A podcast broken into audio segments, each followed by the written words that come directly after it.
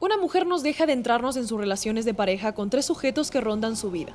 Está su ex esposo, con quien no se ha separado formalmente, pero la casi nula relación que llevan hace que sea el título más adecuado para llamarlo. También sale con un hombre local cuyo departamento es una cueva en la que ella se refugia por temporadas. Sería el candidato ideal para intentar hacer una vida de pareja, si no fuese porque ella no está segura de querer tener pareja, y porque también hay un extranjero que de vez en cuando regresa para verse con ella y tentarla con la idea de irse a vivir juntos. Este es el argumento base de Sanguínea, la novela que hoy te quiero invitar a leer y que en un instante sigo reseñando para ti, después de presentarte las marcas e instituciones amigas de la literatura en Ecuador que hacen posible que este programa se difunda de forma gratuita.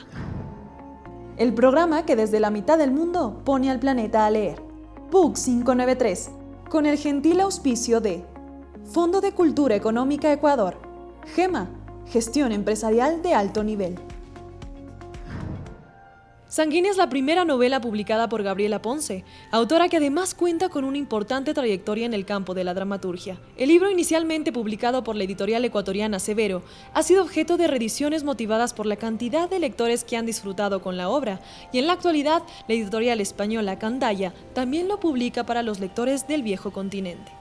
El texto tiene forma de diario íntimo, con ocasionales correspondencias y fragmentos de canciones o poemas que la narradora relaciona con lo que le sucede en determinados momentos.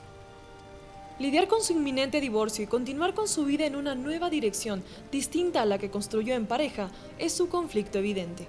Su respuesta es entregarse a su esencia aventurera y sociable, que la llevan a conocer, entre otros personajes, a las dos parejas más de las que habla la narradora. Gabriela Ponce nos impacta en esta novela con un uso visceral del lenguaje que te conecta con el mundo interior de su protagonista. Esto también incluye los silencios. Me ha cautivado cómo en el subtexto las acciones y decisiones de su personaje nos muestran cómo puede transformar a una mujer el dolor de perder a un hijo. Del niño casi no habla la protagonista y en un punto medio de la novela descubre que está de nuevo embarazada, haciendo que ese fantasma la llene de dudas, pero hasta aquí llega mi reseña de hoy. Así que tienes que leer Sanguínea y descubrir por ti mismo qué decide hacer esta mujer con su nuevo hijo y sus tres parejas. Yo soy Mía Sabeli y te espero en el siguiente episodio de Book 593. ¿Ya nos sigues en todas tus redes sociales favoritas a través del canal de Sifu TV? Entonces ya eres parte de esta misión que te invito a decir junto a mí muy fuerte, para que nos escuche todo el mundo. Desde la mitad del mundo, poner al planeta a leer. Este podcast llega gracias al auspicio de las marcas e instituciones amigas de la literatura en el país. Book 593 es una producción de Sifu TV. El podcast de hoy fue redactado por Andy Cifuentes, la producción sonora es coordinada por Jonathan Tiaguaro y Paula Rivera, y fue presentado por mi persona, Mia Sabelli, que me despido por hoy dejándote con uno de mis fragmentos favoritos de este libro. Pensar en mi marido me seguía dando arcadas, dulces, suaves, con atos de vómito. Yo las dominaba con cáscaras de limón o arrancándome la piel de los labios. Nos tomó tiempo, almitas huérfanas que éramos los dos, dejarnos. Y la decisión fueron días y árboles que en mi pecho se deshojaban cada vez.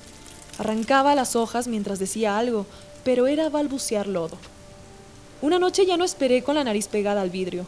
No me tomé el Xanax, no revisé el teléfono, solo me dormí. Y en el sueño aparecieron mis ojos contra un revólver, y cuando iba a disparar,